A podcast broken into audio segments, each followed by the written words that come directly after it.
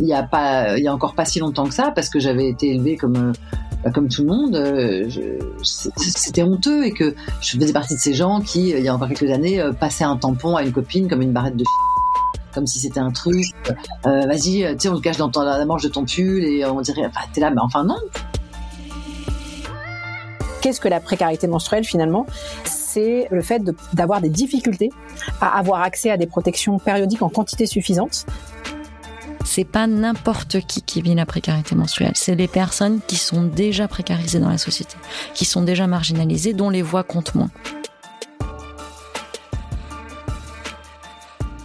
Si on ouvre le dictionnaire pour trouver la définition de cheminement, on lit action de cheminer.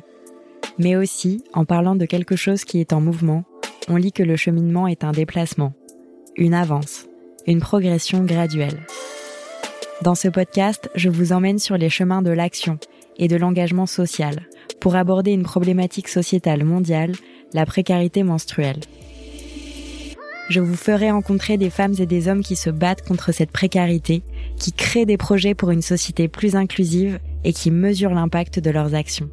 Je suis Marguerite de Rodelec. Bienvenue dans une nouvelle saison de cheminement réalisée en partenariat avec Impact Tank, une organisation européenne qui valorise les innovations sociales qui ont un vrai impact. Épisode 3. Le défi de la précarité menstruelle, l'accès aux infrastructures sanitaires pour toutes les femmes. Bienvenue dans un épisode très spécial puisqu'il est dédié au podcaston un événement qui a pour objectif de collecter des dons et de promouvoir les valeurs de l'altruisme et de la solidarité. Et si je peux me permettre, je voudrais vous encourager à faire des dons à une des associations intervenues dans ce podcast qui lutte contre la précarité menstruelle, Règles élémentaires. À la fin de l'épisode précédent, une de mes invitées m'a fait remarquer à quel point les règles sanitaires de base n'étaient pas toujours respectées, même dans les entreprises des pays les plus riches. Par règle de base, j'entends pouvoir accéder à des toilettes propres, avec une poubelle, un lavabo, l'eau courante, un savon, une porte qui ferme à clé. Avec des infrastructures sanitaires comme je viens de décrire, on peut se laver les mains ou une autre partie du corps, rincer sa coupe menstruelle pour éviter des infections. Cela peut aussi permettre de moins stresser car quand on n'a pas un endroit sûr et privé pour changer son tampon ou sa serviette ou regarder si on n'a pas une tache de sang sur nos vêtements, c'est angoissant.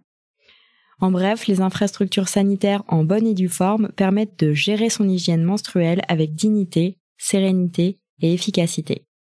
L'Agence française de développement, ou AFD, est un établissement public qui contribue à mettre en œuvre la politique de la France en matière de développement et de solidarité internationale. Concrètement, c'est un établissement qui finance des projets avec des pays partenaires.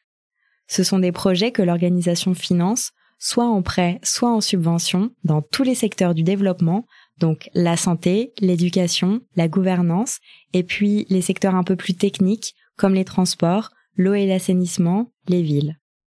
En 2019, l'AFD se positionne comme agence féministe, c'est-à-dire engagée pour l'égalité entre les femmes et les hommes et la lutte contre les violences sexistes et sexuelles, aussi bien dans ses opérations à l'international qu'en interne dans ses politiques de gestion de ressources humaines j'ai rencontré Virginie Arnaud Lepape et Margot Chinal qui travaillent toutes les deux sur un projet très spécial de l'AFD qui a pour objectif de lutter contre la précarité menstruelle dans la région d'Adama en Éthiopie. La santé et l'hygiène menstruelle, c'est un sujet qui, euh, jusqu'à il n'y a pas très longtemps à l'AFD, était traité, mais comme parfois une petite composante, ou enfin en tout cas un sujet traité un peu à la marge de projets plus larges d'accès à l'éducation, d'accès à la santé, d'accès à l'eau et à l'assainissement. Et en fait, bon, c'est finalement euh, un sujet qui est euh, au cœur et à l'origine des inégalités femmes-hommes. Donc, il nous paraît important aujourd'hui à l'AFD de faire de ce sujet-là un secteur à part entière et donc d'arrêter de juste le traiter euh, bah, un peu à la marge dans d'autres projets et de faire en sorte de travailler spécifiquement sur cette thématique-là avec des projets dédiés. Et donc, en Éthiopie, depuis 2018, on a travaillé à l'instruction d'un projet innovant entièrement dédié donc euh, à la santé euh, et à l'hygiène menstruelle. Et donc c'est un projet qui est euh, en cours d'exécution hein, depuis maintenant plusieurs mois dans la ville d'Adama, qui est une ville de 400 000 habitants. Et c'est un projet donc entièrement dédié à l'hygiène menstruelle, c'est-à-dire qui va travailler de manière intégrée, pour essayer de répondre à tous les problèmes en même temps, sur en fait ce qu'on appelle nous à l'AFD les trois piliers de l'hygiène menstruelle. Les trois piliers dont parle Margot sont fondamentaux. Le premier, c'est l'information, l'éducation, la communication. Le deuxième, c'est l'accès aux produits d'hygiène menstruelle. Et le troisième pilier, c'est l'accès à l'eau et à l'assainissement. Mais en fait, par cela, on entend l'accès à des infrastructures adaptées aux besoins spécifiques des femmes, et notamment dans les périodes de menstruation. Un des objectifs de l'AFD avec ce programme spécial est de développer un dialogue de politique publique avec le gouvernement local pour que ce programme soit répliqué à plus grande échelle à travers tout le pays. En fait, ce programme est une sorte de test. S'il est efficace, il sera répliqué. Et s'il échoue, il sera remodelé jusqu'à ce qu'il fonctionne. Là, ce que l'on cherche à faire, c'est faire la preuve de l'impact. C'est un projet de 3 millions d'euros, projet pilote avec lequel on cherche finalement à démontrer la pertinence de travailler de cette manière-là, euh, de faire de l'hygiène menstruelle un, un vrai secteur d'intervention.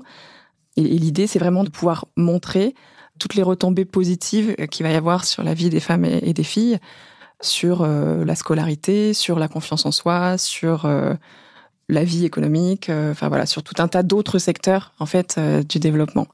Et c'est la raison pour laquelle on a utilisé en fait ce nouvel instrument financier qu'on appelle contrat impact, un contrat impact de développement, qui donc repose sur l'évaluation d'impact, ce qui veut dire que on fait une évaluation avant intervention pour identifier les besoins spécifiques auxquels on veut essayer de répondre.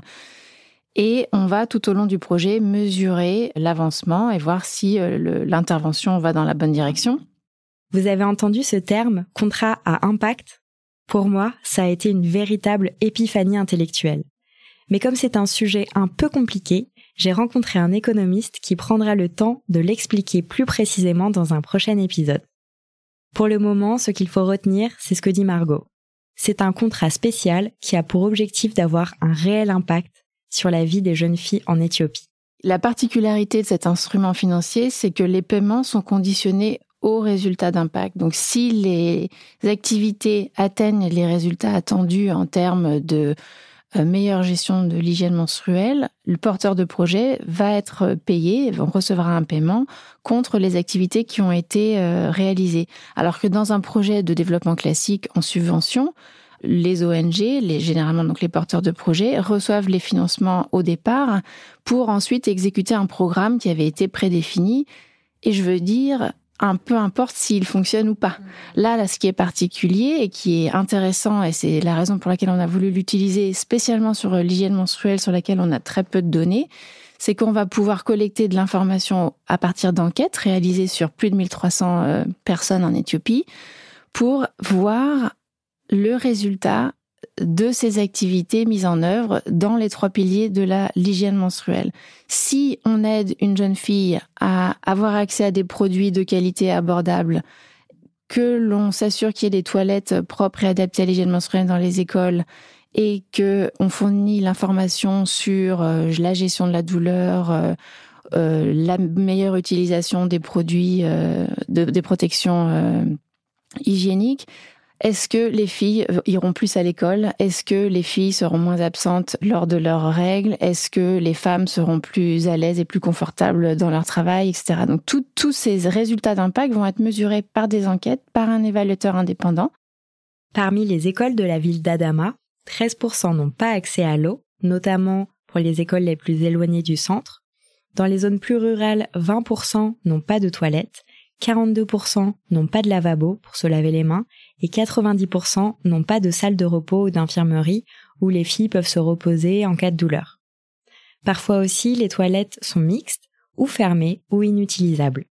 Cela montre bien que c'est très difficile pour les jeunes filles de tout simplement se changer et pouvoir gérer leurs règles tout en allant à l'école.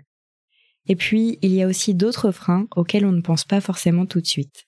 Quand on a fait les visites euh, des écoles à Adama, euh, on nous a raconté que il y avait des soit des toilettes, soit un endroit où les filles pouvaient se changer, qui était euh, fermé à clé et que la clé restait avec le directeur de l'école, qui est souvent un homme, qui expliquait qu'en fait euh, les filles, enfin La clé était avec un directeur et donc les jeunes filles n'osaient pas demander la clé pour aller se changer parce que du fait que c'était un homme. Donc rien que le fait de confier la clé à une des enseignantes ou à une autre personne euh, féminine pourrait augmenter euh, l'accès à ces espaces-là pour les jeunes filles pour se changer. On peut les comprendre facilement, ces jeunes filles. À l'école, personne n'a envie de crier à la terre entière qu'on a ses règles et qu'on a besoin de se changer mais le projet ne s'arrête pas là. Un des aspects aussi euh, innovants dans le projet, c'est que justement, on ne va pas que dans les écoles, puisque l'idée, c'est, euh, bah, voilà, les jeunes filles, elles ont une vie aussi en dehors de l'école. Elles rentrent à la maison le soir, et puis elles ont une vie euh, dans la dans la société.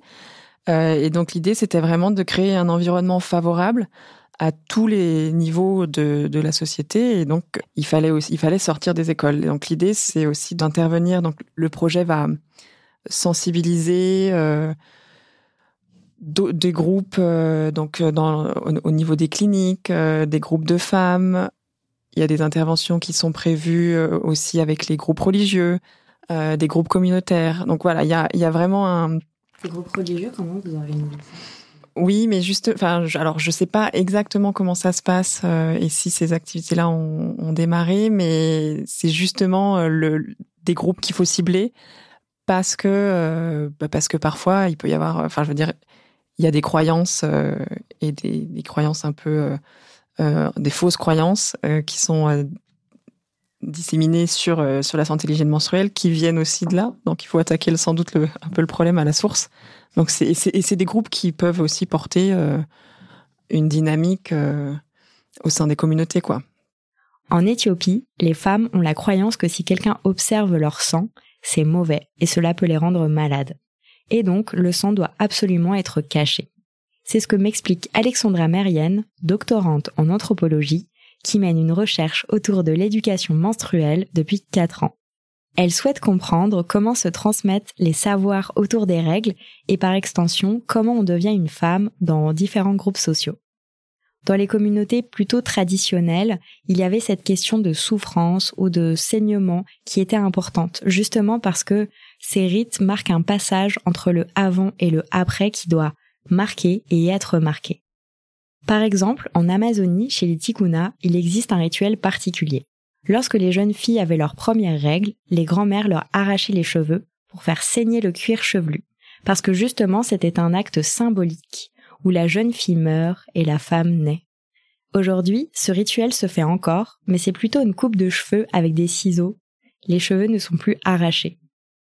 Aujourd'hui, il y a des rituels un peu plus contemporains qui se font autour des règles, qui sont beaucoup plus doux, avec beaucoup de symbolisme autour du féminin, des femmes qui vont entourer les jeunes filles, chanter, leur faire des câlins. Mais il existe un concept plutôt universel. Les premières règles riment souvent avec toilette. C'est pourquoi, dans ses recherches, Alexandra s'intéresse beaucoup à ce lieu. Ce sont dans les toilettes qu'a lieu la transmission de savoir autour des règles. Il y a souvent mes enquêtés qui me disent je suis allée aux toilettes et j'ai vu que j'avais mes règles. C'est aussi le lieu où il y aura la première discussion entre mère et fille. Donc c'est souvent l'endroit où la mère va lui, lui transférer les premières serviettes, par exemple. C'est aussi l'endroit où, depuis petite, les femmes elles vont observer l'existence des produits périodiques, parce que c'est souvent l'endroit où on garde les protections périodiques. C'est le lieu aussi où il y aura toute la gestion des règles, donc c'est le lieu où on va se changer, on va vider sa cup, laver ou jeter les produits usagés. Donc c'est vraiment les toilettes, c'est vraiment un lieu où l'intimité corporelle, elle s'exprime et elle se construit. Donc c'est pour ça que les femmes et les personnes menstruées ont besoin de toilettes adaptées pour la gestion de leurs règles. Et l'accès aux toilettes est crucial pour les femmes et pour l'égalité de genre, puisque c'est un endroit qui va vraiment être important dans cette gestion.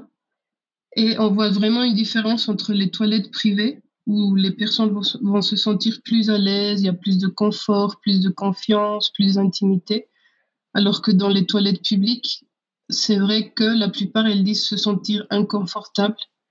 Il y a toute une mise euh, de stratégie autour de dissimuler, cacher, de comment les femmes, elles vont prévoir aussi quand est-ce que je me change, quand est-ce que, comment je vais aller, comment je vais faire pour, euh, prendre mes protections sans que personne le voit.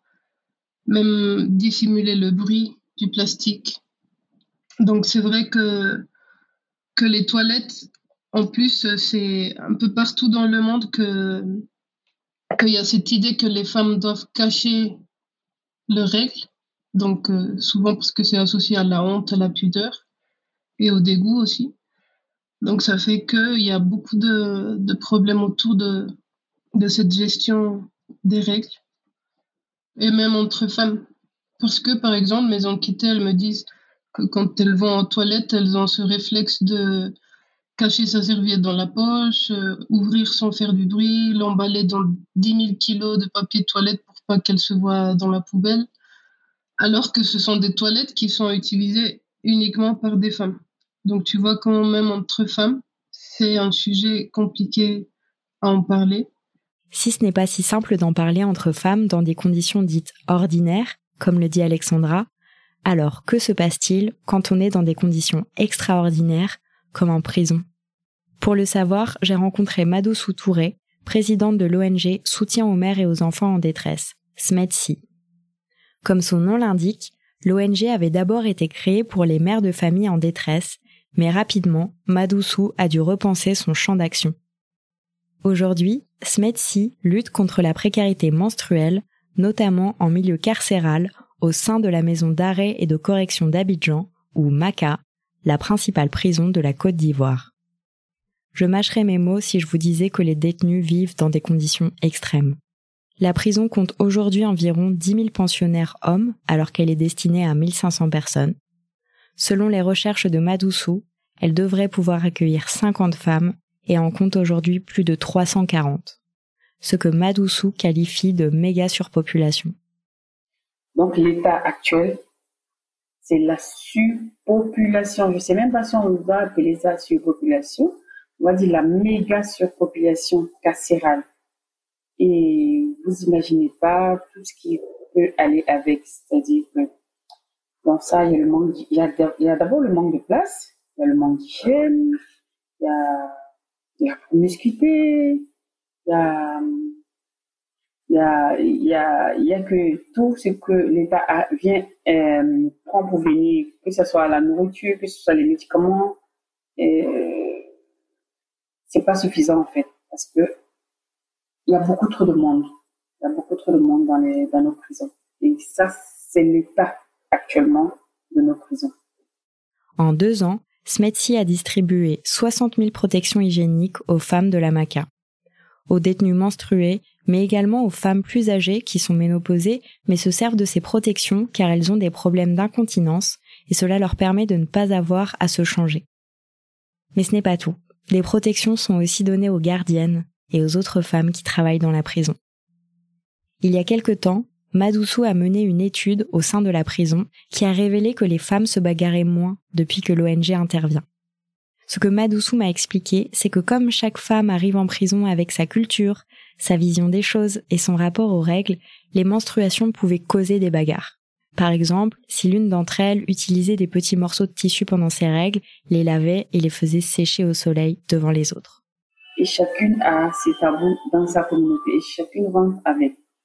Donc, pour une histoire de, de, chiffon, de, chiffon menstruel qu'on aurait lavé et qu'on a séché, que ça a touché, par exemple, le tissu d'une autre qui, a lavé, par exemple, ses vêtements, ça pouvait faire beaucoup de bagarres. On imagine bien que dans un tel contexte de promiscuité, le rapport au corps et à celui des autres devient encore plus difficile à gérer. Dans l'épisode suivant, je vous emmènerai rencontrer, entre autres, des femmes qui aident d'autres femmes à mieux connaître leur corps pour pouvoir vivre les règles autrement. Mais je ne vous en dis pas plus.